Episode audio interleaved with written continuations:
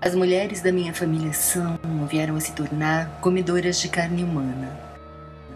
Faz impressão no sentido de que eu também seja. Fica meio vago que espécie de pressão seria. Não chegam ao ponto de me ameaçar, mas não me parece boa ideia me indispor com pessoas que comem carne humana. Então me submeto. Vigio, inclusive, a quantidade que como. Ficam perguntando se comi tudo, se comi tudo, como se eu fosse criança. Chego até a mostrar o prato dizendo: Olha só, comi bastante. De fato, não sobrou quase nada do que antes foi uma mulher.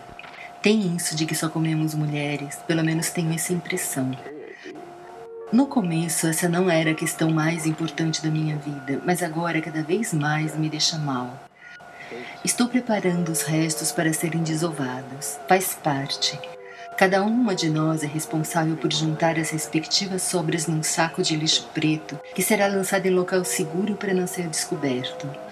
A amarração dos sacos é feita com esse araminho de fechar embalagem de pão. Me dou conta de que não estou dando nós apertados que dificultariam ao máximo a abertura do saco, e sim laços quase com cara de laço de presente. Então é isso. Estou querendo ser descoberta. Não contesto o comando da carne da minha carne sobre a minha própria carne. Estou acovardada, não ser por essa pequena parte clandestina em mim que busca sabotar o esquema todo, tentando fazer com que alguém abra o saco. Não me sinto no direito. Por mais que canibalismo seja errado, essa distração dissimulada me parece indigna, uma atitude baixa, sorrateira, traiçoeira.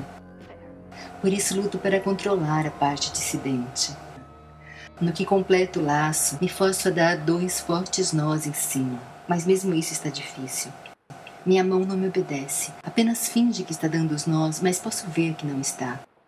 Continua um belo laço convidativo, praticamente pedindo para ser aberto, praticamente dizendo: Abra-me, abra-me, abra-me.